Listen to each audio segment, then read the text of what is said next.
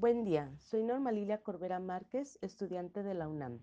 En la asignatura Legislación en Organismos de Apoyo y Sustentabilidad 2, estudiamos temas como el Plan Nacional, la importancia del empoderamiento, sobre todo empoderar a las personas para lograr cambios benéficos.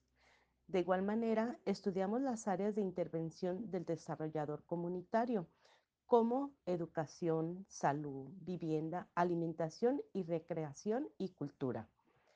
De estos temas, en el siguiente podcast hablaremos sobre la salud, que como desarrollador comunitario es un campo de acción en el que se presentan grandes retos. Primeramente veremos qué es la salud. La Organización Mundial de la Salud define la salud como un estado completo de bienestar físico, mental y social y no solamente la ausencia de afecciones o enfermedades. Es decir, la salud es una condición de bienestar que va más allá de la ausencia de enfermedad. Por lo que en el tema de salud nos dirigimos a la importancia de la prevención, comer saludable, hacer ejercicio, realizar visitas médicas de forma periódica, realizar los estudios pertinentes, ya sean hombres, mujeres o niños hacemos un pequeño recorrido sobre las últimas décadas. En México, en los últimos 50 años, las condiciones de salud mejoraron considerablemente, cuando a inicios de la década de los 50 morían 167 de cada 100 niños menores de 5 años, hoy mueren menos de 30. La esperanza de vida al nacer se incrementó de manera muy consistente durante la segunda mitad del siglo XX entre 1950 y, 2000. Hoy las mujeres mexicanas pueden aspirar a vivir casi 78 años y los hombres casi 74.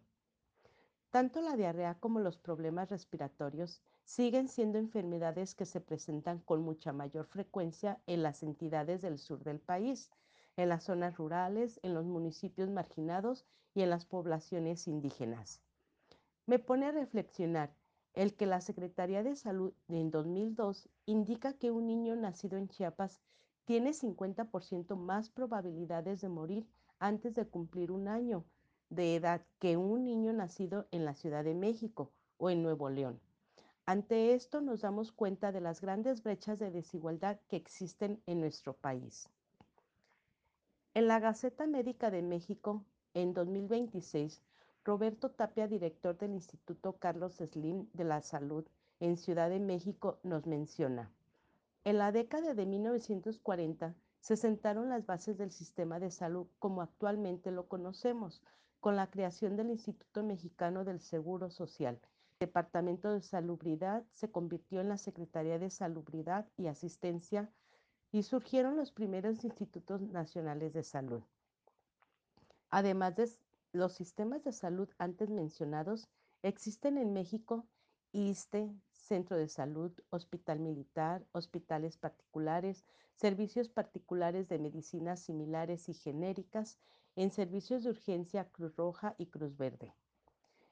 Estas décadas, sin embargo, han sido también de fuertes cambios demográficos y epidémicos que han afectado la salud de los mexicanos y que implican ajustes al sistema que lo fortalezcan y les permitan reaccionar con eficacia ante los nuevos escenarios en los que sin haber solucionado completamente las llamadas enfermedades de rezago, tenemos que enfrentar el signo de los tiempos actuales, las enfermedades crónico-degenerativas y los problemas emergentes como la violencia. En 2018, el periódico de la jornada indica que causan las enfermedades crónico-degenerativas 50% de muertes en el país. El 20.1% de los fallecimientos ocurren por enfermedades del corazón. 15.2% por causas vinculadas a la diabetes mellitus y 12% a tumores malignos. Señala la Organización Mundial de la Salud, más de 41 millones de personas fallecen por este tipo de enfermedades, consideradas epidemias silenciosas. De acuerdo con cifras de mortalidad del Instituto Nacional de Estadística y Geografía, INEGI, en 2018, los mexicanos que murieron por complicaciones generadas por diabetes fueron 101.257, 149.368 por enfermedades del corazón, 93.372 por tumores y 35.300 por enfermedades cerebrovasculares. De acuerdo con la encuesta nacional de salud y nutrición, en 2018, a escala nacional, 8.6 millones de adultos de 20 años y más padecen diabetes. Por género, la cifra de mujeres es de 11.4% frente a 9.1% de los varones. En tan solo seis años se incrementó el número de pacientes con diabetes en 2.200.000, al pasar de 9.3 a 10.3% de incidencia en población adulta. Lo mismo ocurre con la hipertensión arterial que afecta a 15.2 millones de mexicanos mayores de 20 años, cifra que aumentó de 16. a 18.4% de 2012 a 2018. Es decir, hubo un incremento de 5.900.000 personas afectadas por este mal crónico, al pasar de 9.3 a 15.2 millones en tan solo seis años. En sobrepeso y la diabetes, la encuesta nacional de salud y nutrición reveló que 75.2% de la población mayor de 20 años se ve afectada. De ellos, 39.1% tiene sobrepeso, y 36% obesidad. En el caso de las mujeres, el problema se agudiza, pues 76.8% tiene sobrepeso u obesidad. Esta última afecta al menos a 40.2% de las, de las mujeres mexicanas mayores de 20 años. Para evitar estas enfermedades es importante prevenir con cuidados que a continuación menciono en 12 pasos. 1. Seguir una dieta saludable de frutas, verduras, proteínas y evitar bebidas gaseosas. 2. Mantenerse físicamente activo a diario y cada uno a su manera. Hacer ejercicio o caminar 30 minutos cada día. 3.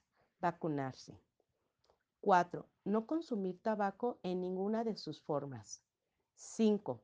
Evitar el consumo de alcohol o reducirlo. 6. Gestionar el estrés para una mejor salud física y mental. 7.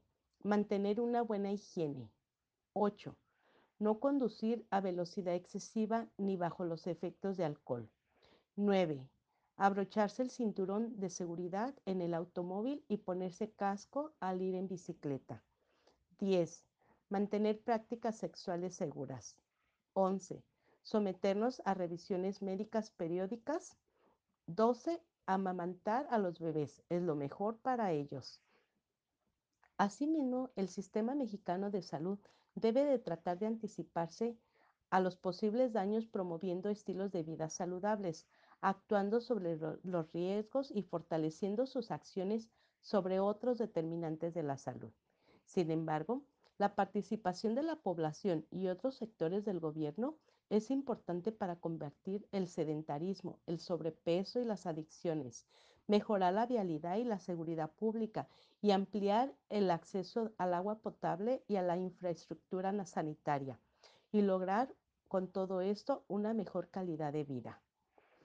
En la Constitución mexicana nos indican que toda persona tiene derecho a la salud por lo que el Plan Nacional de Desarrollo presenta estrategias donde considera la necesidad de la creación de programas de infraestructura deportiva, así como el diseño de programas de actividad física. Es importante que cuidemos de nuestra salud y la de nuestra familia. Como desarrolladores comunitarios, debemos colaborar, orientar y promover una cultura de cuidado a la salud, entre otras áreas. Gracias por escucharme. Soy Norma Corbera, estudiante de la UNAM, en la asignatura Legislación en Organismos de Apoyo y Sustentabilidad 2. Gracias.